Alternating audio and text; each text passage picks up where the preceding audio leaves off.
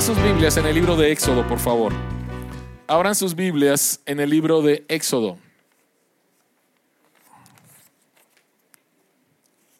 Y vamos a continuar con nuestra serie de la esclavitud a la libertad.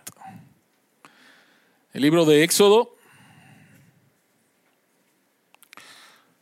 Éxodo capítulo 7 hasta el capítulo 11. No vamos a leer los cuatro capítulos.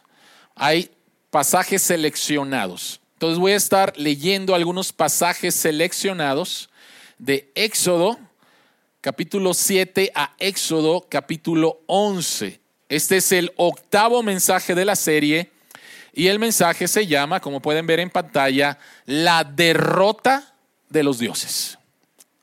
La derrota de los dioses. Éxodo capítulo 7, versículo 19. Dijo también el Señor a Moisés, Dile a Aarón que tome su vara y extienda el brazo sobre las aguas de Egipto para que se conviertan en sangre sus arroyos y canales y sus lagunas y depósitos de agua. Habrá sangre por todo el territorio de Egipto, hasta en las vasijas de madera y de piedra. Moisés y Aarón cumplieron las órdenes del Señor en presencia del faraón y de sus funcionarios. Aarón levantó su vara y golpeó las aguas del Nilo, y todo el agua del río se convirtió en sangre. Murieron los peces que había en el Nilo, y tan mal olía el río que los egipcios no podían beber agua de allí. Por todo Egipto se veía sangre. Capítulo 8, versículo 6. Aarón extendió su brazo sobre las aguas de Egipto, y las ranas llegaron a cubrir todo el país. Mañana mismo contestó el faraón, así se hará, respondió Moisés, versículo 10, perdón. Así se hará, respondió Moisés, y sabrás que no hay Dios como el Señor nuestro Dios. Versículo 22. Cuando eso suceda, la única región donde no habrá tábanos será la de Gosén, porque allí vive mi pueblo. Así sabrás que yo soy el Señor, estoy en este país. Versículo 23, haré distinción entre mi pueblo y tu pueblo, esta señal milagrosa tendrá lugar mañana.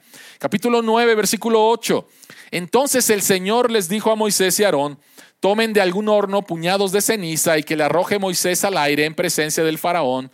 Versículo 22. Entonces el Señor le dijo a Moisés, levanta los brazos al cielo para que en todo Egipto caiga granizo sobre la gente, los animales y sobre todo lo que crece en el campo. Moisés levantó su vara al cielo y el Señor hizo que cayera granizo sobre todo Egipto, envió truenos, granizo y rayos sobre toda la tierra. Capítulo 10, versículo 21. El Señor le dijo a Moisés, levanta los brazos al cielo para que todo Egipto se cubra de tinieblas, tinieblas tan densas que se puedan palpar. Moisés levantó los brazos al y durante tres días todo Egipto quedó envuelto en densas tinieblas. Durante ese tiempo los egipcios no podían verse unos a otros ni moverse de su sitio. Sin embargo, en todos los hogares israelitas había luz. Capítulo 11, versículo 1. El Señor le dijo a Moisés, voy a traer una plaga más sobre el faraón y sobre Egipto.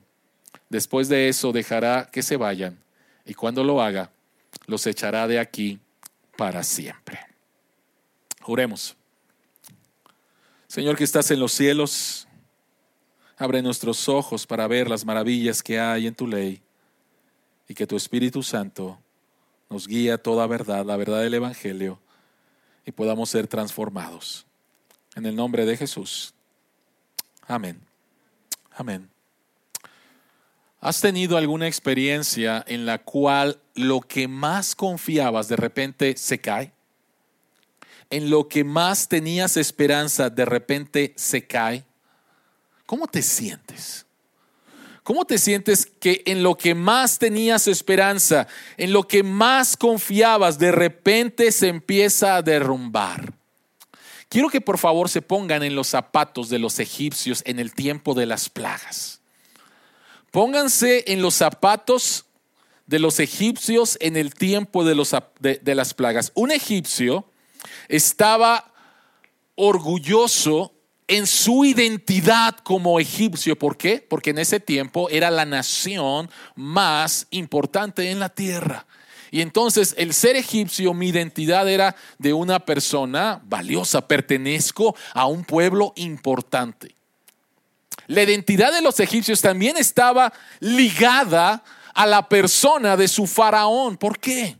Porque Faraón es el hijo de los dioses. Es nuestro mediador entre nosotros y los dioses. Y puedo verlo, puedo verlo visiblemente. Ahí está Faraón. Y mi identidad está ligada a este hombre Dios. Los egipcios también se podían sentir seguros en todas sus creencias, eran politeístas, en todas sus creencias con respecto a los dioses. Entonces tenías un problema y podías acercarte al Dios que iba a atender este problema, le hacías sacrificios, le hacías promesas y todas tus necesidades, de alguna manera, estaban cubiertas por diferentes dioses.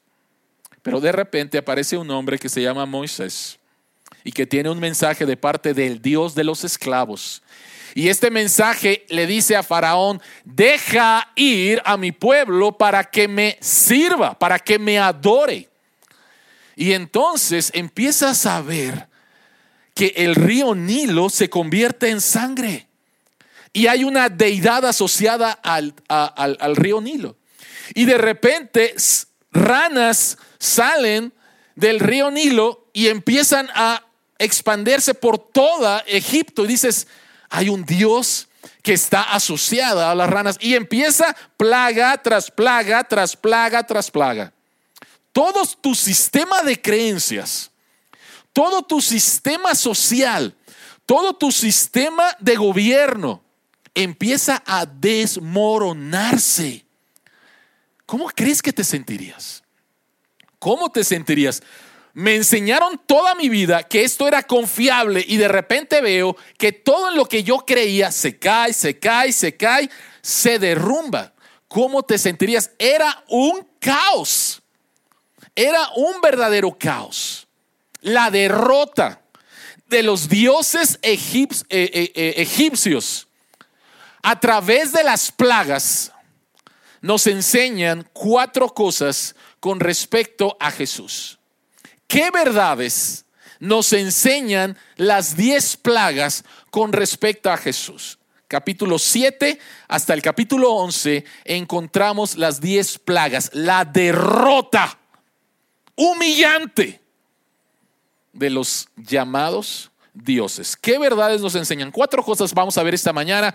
Espero que tengas ahí tu bosquejo. ¿Cuáles son las verdades? La primera verdad nos enseña que solamente hay un único y verdadero Dios y este es Jesús. Él es el Señor. Él es el Señor. Hay único y verdadero, dos, eh, y verdadero Dios. Número, número dos es que Él es el poderoso creador. Número tres, que Él es el juez santo. Y número cuatro, que Él es un salvador lleno de gracia. ¿Cuáles son las verdades que nos enseñan la derrota de los dioses, las diez plagas en Egipto con respecto a Jesús?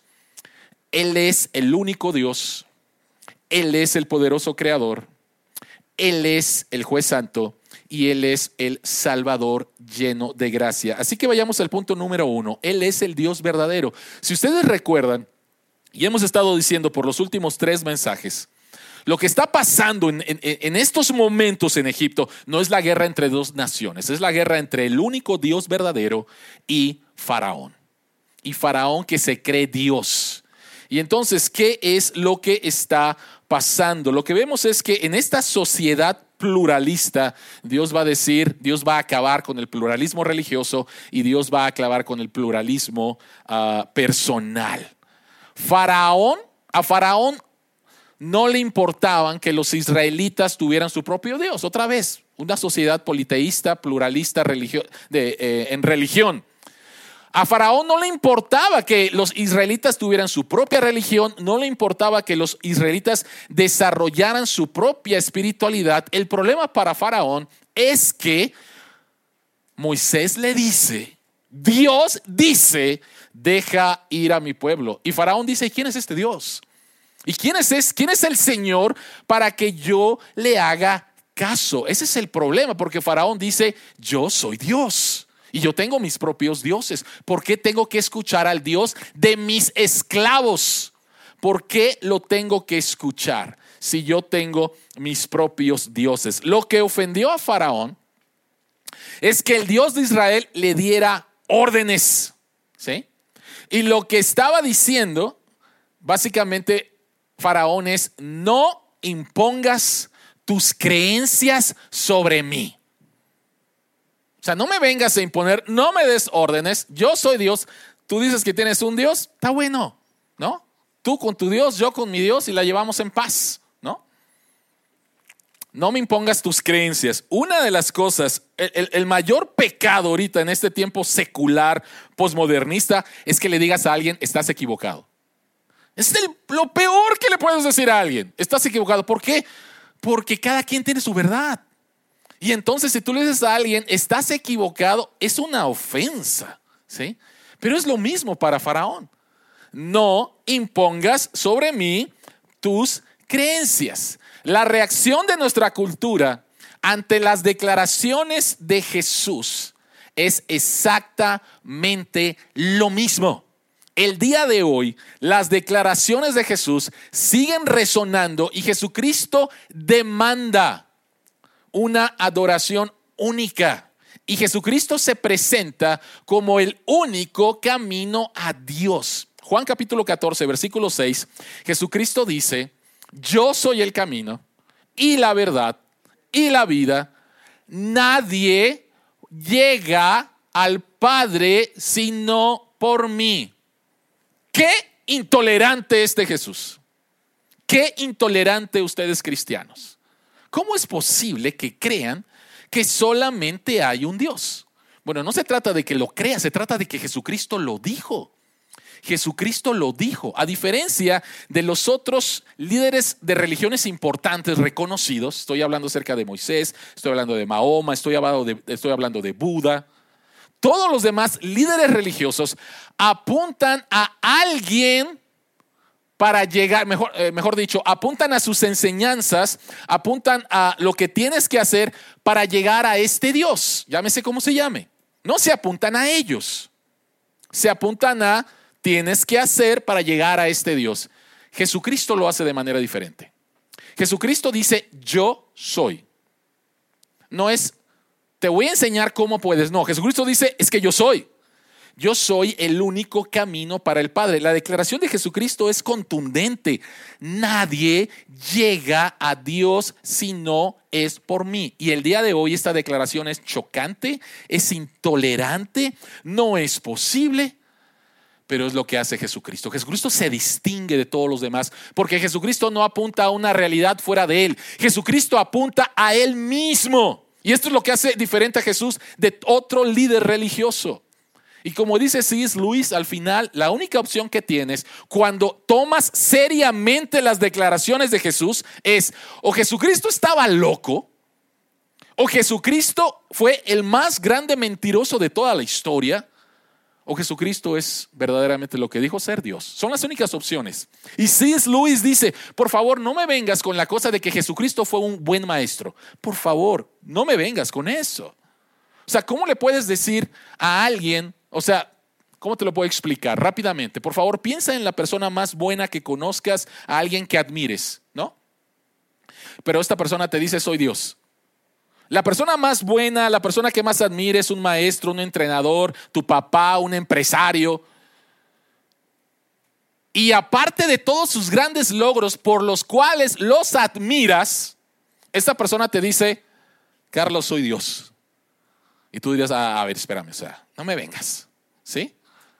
¿Sí? Y no harías una separación, mira, te acepto por todas tus contribuciones a la humanidad, pero no acepto el que digas que es Dios. No, espérame, es que va junto con pegado. Si dices que es Dios, o estás bien loco, ¿de cuál fumaste? ¿Sí? ¿Eres un mentiroso? O a ver, demuéstrame que eres Dios. Y el hecho histórico de la resurrección de Jesús demuestra que Él es Dios.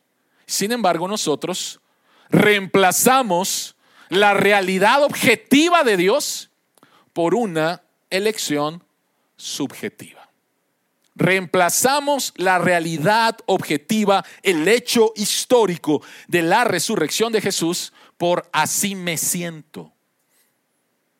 Y entonces otra vez, no me vengas a imponer las cosas. Pero Dios utiliza las plagas, y si, si, lo viste en la lectura que hicimos, los diferentes pasajes de, Hechos, eh, de Éxodo 7 al 11, Dios dice, y así sabrás, y así sabrás, y así sabrás. ¿Qué es lo que va a saber el pueblo de Egipto? Que solamente hay un solo Dios. Entonces, las plagas son la respuesta de Dios a esta manera de pensar, una manera de que hay muchos caminos, ¿sí? Dios está declarando que Él es el único Dios verdadero y el único Dios relevante. Todos los demás no. Dios está diciendo que Él es el único digno de obediencia. Hay una lucha, a ver, deja ir a mi pueblo, obedéceme. Y Faraón dice, no, ¿quién es este Dios? Entonces Dios a través de las plagas, a través de la derrota de los dioses, Dios está diciendo, yo soy el único digno de obediencia. El único digno de obediencia. Números 33, 4 dice lo siguiente el Señor también dictó sentencia contra los dioses egipcios. Cada una de las plagas tenía que ver con uno de los dioses. Las plagas son ataques específicos a los dioses en Egipto. Las plagas destruyen las plagas destruyeron sistemáticamente el pluralismo de Egipto. Son una lección en contra del pluralismo religiones, de, perdón, religioso. La idea de que todas las religiones son válidas, nos llevan al mismo Dios. A través de las plagas Dios dice, no es cierto. Y a través de Jesucristo Dios, Dios vuelve a decir, no es cierto. Solamente hay un camino. ¿Sí? Proverbios dice, hay camino que al hombre le parece derecho, pero su fin es camino de muerte. Entonces, a través de las plagas, a través de las derrotas de los dioses, Dios dice, señores, el pluralismo religioso es falso, es una mentira. Por más buena onda y cool que sea, y ah, no, solamente hay un camino para Dios. Y a través de las plagas, Dios está destruyendo también la idea de la autonomía personal la idea de que tengo el derecho a vivir como yo quiera. Y quiero decir aquí algo. Tú puedes vivir como tú quieras. O sea, no hay problema. Tú puedes vivir como tú quieras. Que tengas el derecho para vivir como tú quieras es otra cosa. No lo tienes. ¿Por qué? Porque hay un creador. Hay un creador. Hay un creador. Entonces no tienes el derecho. ¿Quieres vivir como tú quieras? No hay ningún problema. Y vamos a ver al final qué es lo que va a pasar con respecto a la idea de vivir como yo quiera y no quiero a Dios. El mensaje es claro, solamente hay, solamente hay un Dios. Entonces, las plagas son ataques específicos a los dioses egipcios. Voy a mencionar rápidamente algunas, algunos de ellos. Hapi o Api era el dios de la fertilidad y estaba asociado al río, al río Nilo. Y Dios convierte el río Nilo en sangre. ¿Y cuál es la respuesta del dios Api? Ninguna. No pudo hacer nada. No pudo hacer absolutamente nada. Otro dios de la fertilidad era Heket, que tenía la cabeza de rana, pero las ranas obedecieron al Señor la segunda plaga. Dios dijo que salgan las ranas y el dios rana saltó. ¿Sí? Y órale. Tercera plaga. Ni el dios toro Apis ni la diosa de amor Ator pudo impedir la plaga del ganado. Éxodo 9 del 1 al 7. Shekmet, diosa con la cabeza de león, la diosa de las plagas, no pudo curar las llagas. Éxodo 9 del 8 al 11. Nut, la diosa del cielo, no pudo prevenir la plaga del granizo. 9 del 13 al 16. Ni tampoco, ni tampoco pudo detener el viento del este que trajo a las langostas, ¿no? Y me puedo imaginar a los egipcios orando, adorando, pidiéndole a esta diosa, detén no detuvo nada. No detuvo absolutamente nada. Y me gusta mucho esto. Se creía que cada día Ra, el dios sol, navegaba a través del mar celestial en un bote. Al llegar la noche descendía al inframundo para entonces volver a salir victoriosamente con cada amanecer. Y este era uno de los dioses principales, el dios Ra, ¿no? Entonces, en la mañana salía en la noche se iba a dormir, pero en la mañana volvía a salir. Pero la novena plaga fueron tres días de oscuridad. Ra no salió, Ra no salió y Ra no salió. Ahora, quiero por favor que te imagines esto. Tú eres un devoto al Dios Ra. Es tu Dios favorito. Es el que más te cae bien. Es el que te ha hecho milagros, ¿no?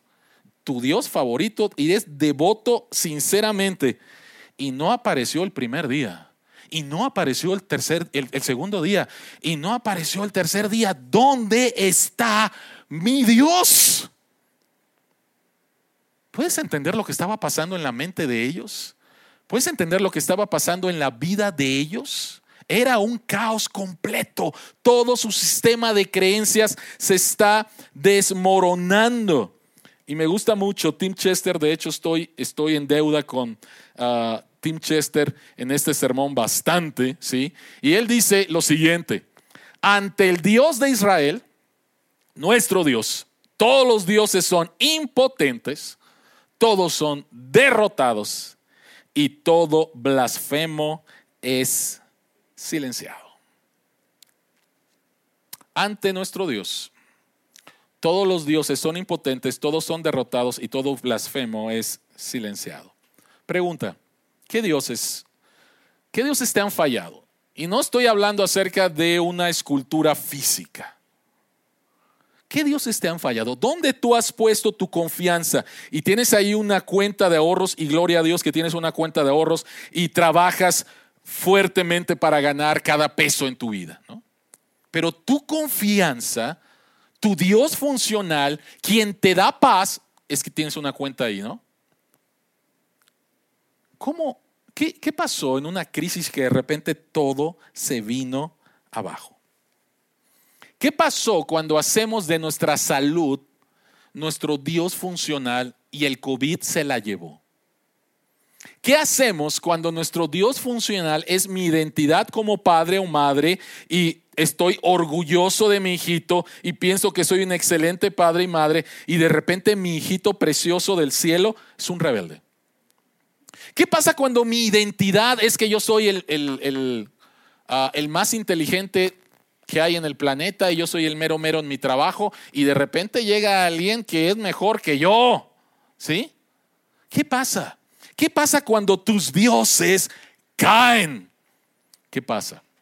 ¿Qué pasa? ¿Sí? El periodista, el periodista chileno Eduardo Jetsen escribió un artículo llamado La derrota política de los dioses de la modernidad. Y un fragmento de su artículo dice lo siguiente, todos los dioses de la modernidad han encontrado en este último tiempo su propia sepultura. Él no es cristiano. Él no es cristiano. Pero en el análisis que hace acerca y le llama dioses de la modernidad, dice, todos están muertos. ¿De qué dioses está hablando?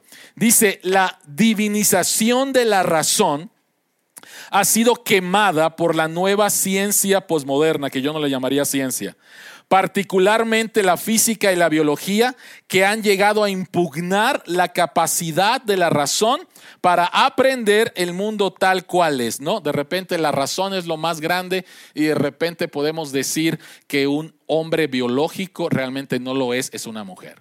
O sea, no tiene sentido. No tiene sentido. Dice, la tecnología divinizada ha dejado hasta hoy sus promesas incumplidas a lo que ha sumado el daño ambiental. La divinización de la ideología ha caído a partir de la desarticulización de los socialismos reales. No era cierto, se reconoce en la práctica, que la realidad, eh, eh, que la realidad se movía en la dirección del augurado por la ideología marxista, pues sin llegar a la igualdad, el orden social se quedaba atascado en una sociedad burocrática, autoritaria y represiva y la divinización del propio ser humano ha caído por la constatación que cada vez se generaliza más de esta incapacidad de realizar desde la modernidad el bien prometido, estando por tanto el ser humano desprovisto de las condiciones para ello. Termina eh, la cita. ¿sí? los dioses de la modernidad han sido sepultados y el hombre está indefenso. El hombre está indefenso. El fundamento físico sobre la cual estaba fundada la nación de Egipto cae. El fundamento religioso cae. Porque Dios se presenta como el único Dios verdadero. El único Dios verdadero. ¿Qué nos enseñan la derrota de los dioses, las diez plagas? Número uno, que Jesucristo es el único Dios verdadero. Número dos, número dos, nos enseña que Él es el poderoso creador. Si Él es Dios, entonces Él es el creador, Él tiene control absolutamente de todo lo que Él ha creado. Éxodo 9:22 dice, entonces el Señor le dijo a Moisés, levanta los brazos al cielo para que en todo Egipto caiga granizo sobre la gente y los animales y sobre todo lo que crece en el campo.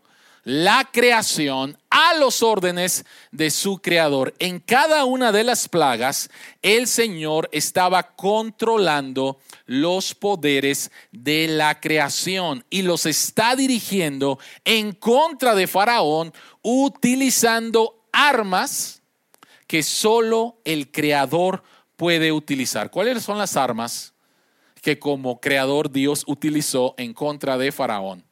Las ranas salieron del agua, los mosquitos salieron de la tierra, las moscas salieron del aire. Dios está controlando agua, tierra, aire, absolutamente todo para su propósito. Ahora, hace algunos años leí un artículo con respecto a que las diez plagas no fueron intervención de Dios, fue simplemente algo natural. El río Nilo se contaminó, los peces se murieron, entonces había una peste, salieron las ranas, las ranas se murieron y entonces vinieron las moscas y dale y dale y dale y dale y dale. Y era una explicación natural acerca de las plagas. ¿Sí? Otra vez, Dios puede utilizar lo natural, su creación, si Él lo quiere. Pero el punto es esto. El punto es que las plagas se presentaron en el tiempo de Dios, bajo la orden de Dios y a través de los mensajeros de Dios. No es de que a ver si pega, ¿no? A ver si llegan las moscas después que se mueren las ranas. A ver si después pasa otra cosa. No. En el tiempo de Dios, bajo la orden de Dios, y a través de los mensajeros de Dios. Dios presentándose como el poderoso creador, la creación obedeciendo a su creador. Esto me, lleva a recordar eh, el pasaje en los Evangelios, Marcos capítulo 4, donde Jesucristo está y se enfrenta a la tormenta. ¿Lo recuerdan? Que los discípulos estaban aterrados porque pensaban que se iban a morir que los discípulos le dicen a Jesucristo, despierta, despierta, no te importa que nos muramos, que Jesucristo se despierta y entonces Jesucristo se arremanga y Jesucristo saca su libro de, pociones mágicas y saca su varita y se jala los pelos y, Jesucristo empieza a hacer malabares para ver si la tempestad se calma y, y el mar se calma. ¿Recuerdan eso? No, ¿verdad? Jesucristo se para y dice, calla, enmudece. Y la creación reconoce la voz de su creador y le obedece. Cesó la tempestad y el mar en una calma, porque obedecieron la voz de su creador. Los israelitas experimentaron, esto, esto es bien interesante, Dios muestra que es soberano porque empieza a hacer una distinción entre lo que está pasando en Egipto y lo que está pasando con su pueblo. Pero es interesante que las primeras plagas también las sufrieron el pueblo de Dios. Los israelitas experimentaron las primeras plagas junto con los egipcios, pues vivir en un mundo caído a veces significa que el pueblo de Dios tendrá que sufrir junto con los que le han rechazado, ¿no? Que tiemble para los no creyentes, pero para los creyentes que no tiemble. Que llueva. o sea, no, vivimos en un mundo caído y muchas veces vamos a experimentar las mismas cosas que experimentan los no creyentes. Pero es muy interesante y vamos hacia allá, cómo Dios empieza a hacer una distinción entre Egipto y su pueblo. Entonces, ¿qué nos enseñan las diez plagas, la derrota de los dioses con respecto a Jesús. Número uno, Él es el único Dios verdadero. Número dos, Él es el poderoso creador. Número tres, Él es un juez santo. Él es un juez santo. Éxodo 9:8. Entonces el Señor le dijo a Moisés y a Aarón, tomen de algún horno puñados de ceniza y que la arroje Moisés al aire en presencia de Faraón. Versículo 10. Allí Moisés la arrojó al aire y se abrieron úlceras purulentas en personas y animales y empezaron a tener llagas. ¿Qué es lo que vemos? Dios es un juez santo y el crimen de Egipto va a ser pagado de acuerdo a lo que hicieron. 400 años de esclavitud. Las llagas salen de puñados de ceniza de un horno que probablemente era un horno para hacer ladrillos. Por lo tanto, la fuente de la opresión israelita se convierte en la fuente del juicio contra Egipto.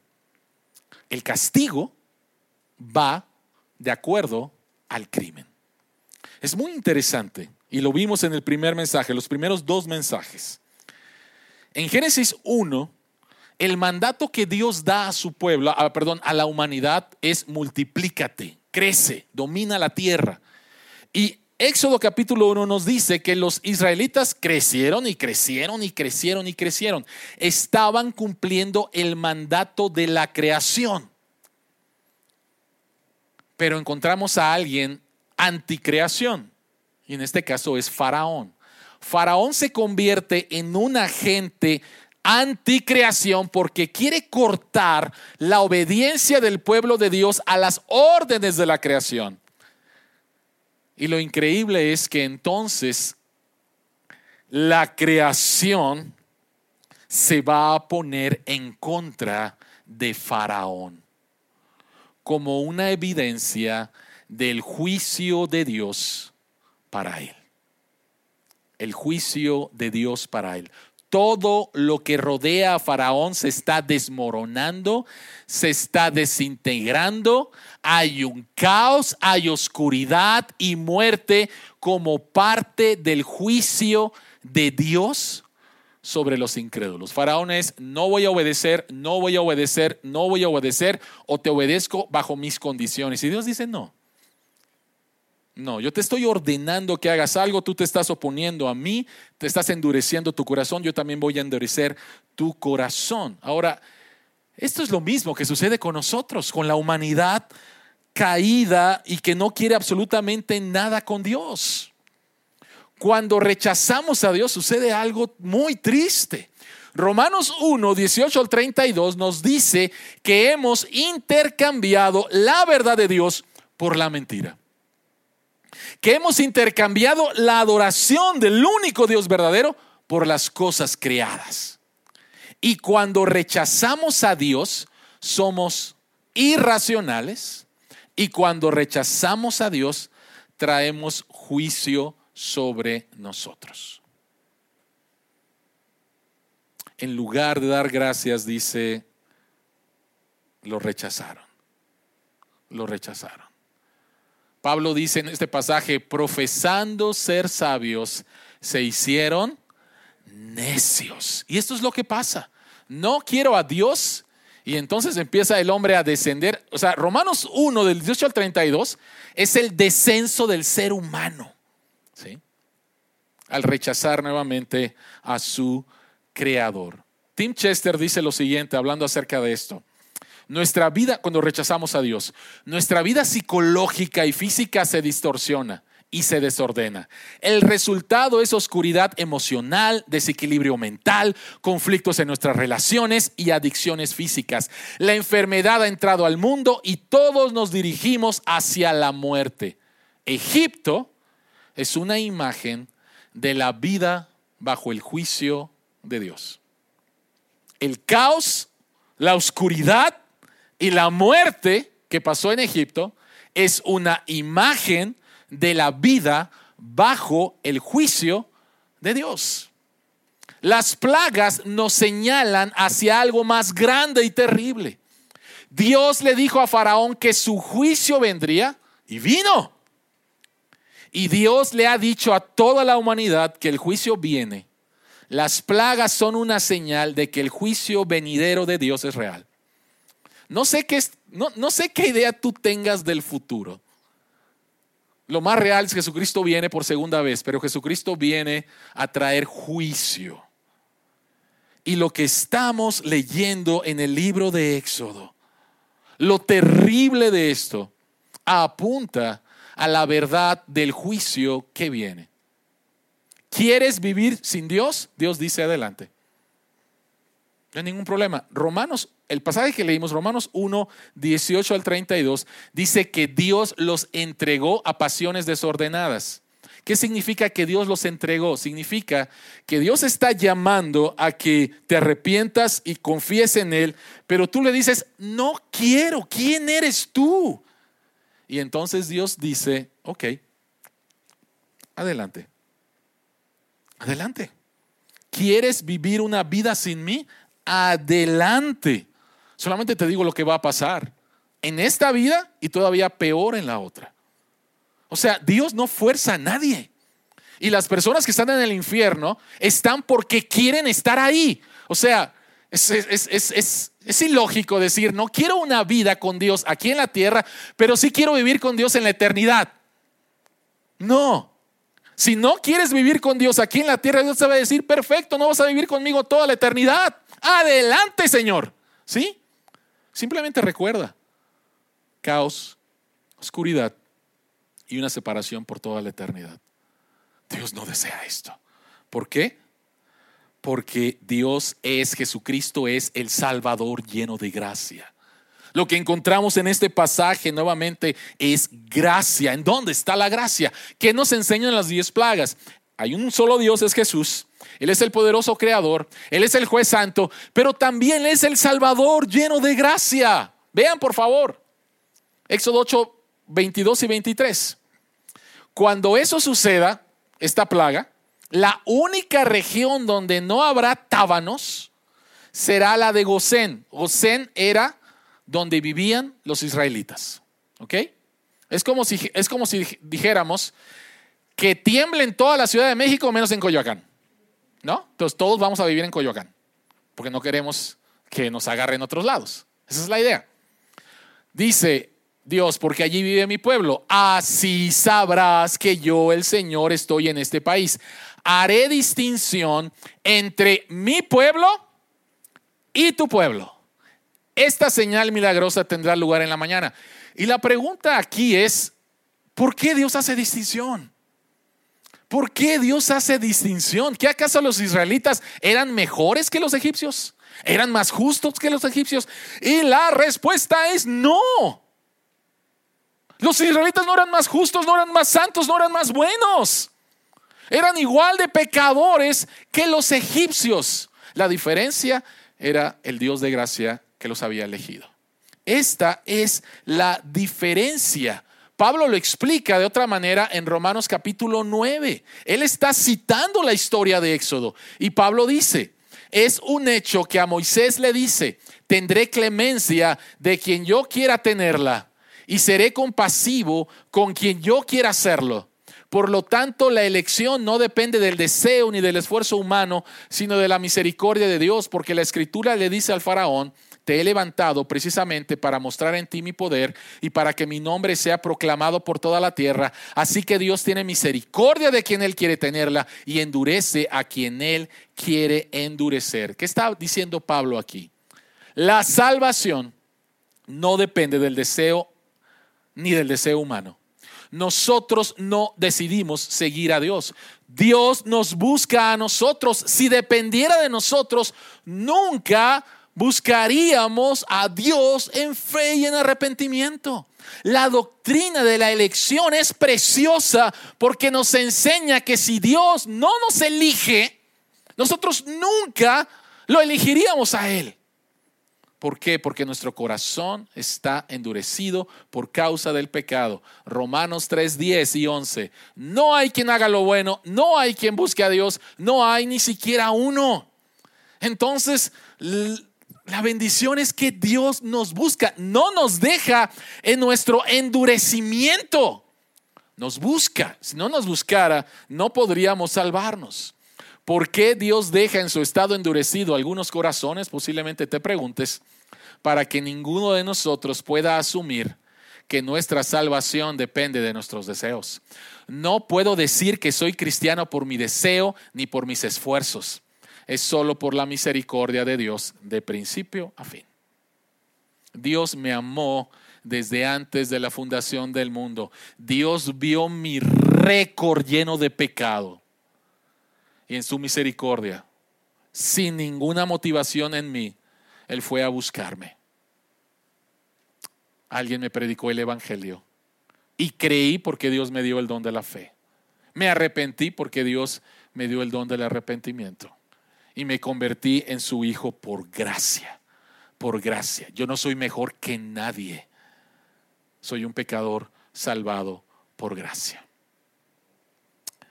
La novena plaga, como mencioné, fue muy interesante, atacando al dios Ra. Nunca salió. Una oscuridad sobrenatural. Decía que ni siquiera se podían ver el uno al otro. Tres días de oscuridad. Y sin embargo, esta oscuridad era una señal de juicio contra Egipto. Pero hubo otro día, hubo otro día, siglos después, en que una oscuridad sobrenatural descendió sobre un hombre en la cruz. Hubo otro evento en el cual una oscuridad sobrenatural descendió en juicio sobre un hombre colgado en una cruz. Mateo capítulo 27, versículo 45 dice, desde el mediodía y hasta la media tarde, toda la tierra quedó en oscuridad. Los tres días de oscuridad en Egipto fueron replicados por las tres horas de oscuridad sobre Jesús, seguidas por su muerte. En la cruz, las plagas cayeron sobre Jesús, el Hijo de Dios. El caos, la oscuridad y la muerte cayeron sobre el Hijo de Dios. En la cruz el Creador fue deshecho para que tú y yo fuéramos recreados, para que tú y yo fuéramos perdonados. Lo horrible de lo que está sucediendo en Egipto es lo horrible que sucedió al Hijo de Dios. Posiblemente alguien esté pensando, oye, qué gacho Dios con los egipcios. Me parece que fue muy injusto. ¿Y qué dices con respecto a Jesús en la cruz? ¿Qué dices con respecto a Jesús mismo? No te puedes quedar con que qué gacho Dios con los egipcios y decir, ah, no, pero en la cruz, pues sí se vale.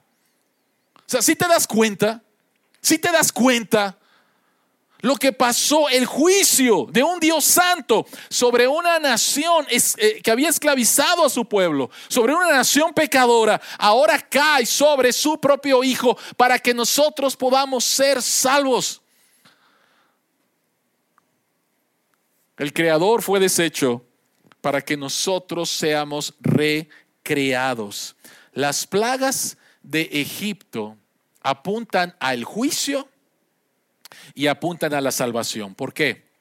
Porque el único lugar seguro en Egipto era Gosén, donde, donde vivían los israelitas. Era el único lugar seguro. Y el único lugar seguro en el juicio venidero es Cristo. Él es el verdadero hogar del pueblo de Dios. Y Cristo ya ha absorbido las plagas del juicio de Dios por nosotros. Lo mencionamos la semana pasada. Cristo ya ha absorbido la muerte. Y ahora podemos tener vida eterna y tener la seguridad, la plena seguridad de la resurrección. Así como el único lugar seguro en ese tiempo era donde vivían los israelitas, el único lugar seguro del juicio que viene, del juicio que viene, es que vayas corriendo a Cristo. Que vayas corriendo a Cristo. Las plagas apuntan nuevamente a un juicio, pero a una salvación por gracia que solamente puedes encontrar en Cristo. Él ya lo pagó, Él ya lo sufrió. Él vivió la vida que tú y yo no podíamos vivir y Él sufrió la muerte que tú y yo merecíamos. El Creador fue deshecho para que tú y yo fuéramos recreados. Éxodo 10, 2 dice, Dios está hablando acerca de lo que está haciendo las plagas. Y Dios le dice a Faraón, lo hice para que, ah, perdón, Dios le dice a su pueblo, lo hice para que puedas contarles a tus hijos y a tus nietos la dureza con la cual traté a los egipcios y las señales que realicé entre ellos, así sabrán que yo soy el Señor. Pero noten por favor lo que está subrayado. Lo hice para que puedas contarles a tus hijos y a tus nietos. Iglesia, amigos, lo que Dios ha hecho en ti la gracia que Dios ha derramado en ti, que tú y yo no la merecemos. Tú y yo no la merecemos, lo que merecemos es el juicio. Pero la gracia que Dios ha derramado en ti es para que vayamos y les digamos a otros que la verdadera esperanza de la humanidad, la verdadera esperanza de México, la verdadera esperanza no está en ningún Dios falso, no está en ningún político, no está en el dinero, no está en el placer, no está en tu matrimonio, no está en nada de eso. La verdadera salvación, el verdadero propósito, el verdadero significado están en el único Dios verdadero quien controló su creación para traer un juicio y mostrar al mismo tiempo esta salvación por gracia. Así que iglesia, iglesia amigos, tenemos que salir a compartir a otros, viene un juicio. Pero hay salvación de ese juicio. Y la salvación está en el mismo Dios que envió el juicio sobre su propio Hijo para que nosotros pudiéramos salvarnos. Oremos.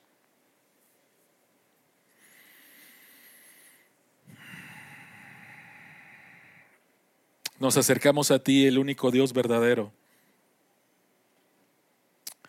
Y Padre, de diferentes maneras, a través de la historia de la humanidad y en nuestras propias vidas, tú nos muestras que nuestra confianza y nuestra adoración deben de estar solamente en ti, porque eres el único Dios verdadero, quien nos ama con pasión, quien nos creó para ti, y al encontrarte, o mejor dicho, al ser encontrados por ti, entonces experimentamos el verdadero significado, propósito, valor y un verdadero gozo aún todavía en este mundo caído. Jesucristo, gracias por morir como nuestro sustituto en la cruz y gracias porque vas a regresar a traer verdadera justicia a este mundo injusto. Permite, Señor, que podamos compartir estas buenas noticias con otros para que también te puedan conocer, así como lo que pasó en Egipto. Es interesante, Señor, que cuando los israelitas salen en el Éxodo, varios cientos de egipcios salieron también con ellos, porque conocieron que tú eres el único Dios verdadero. En el nombre de Jesús oramos. Amén.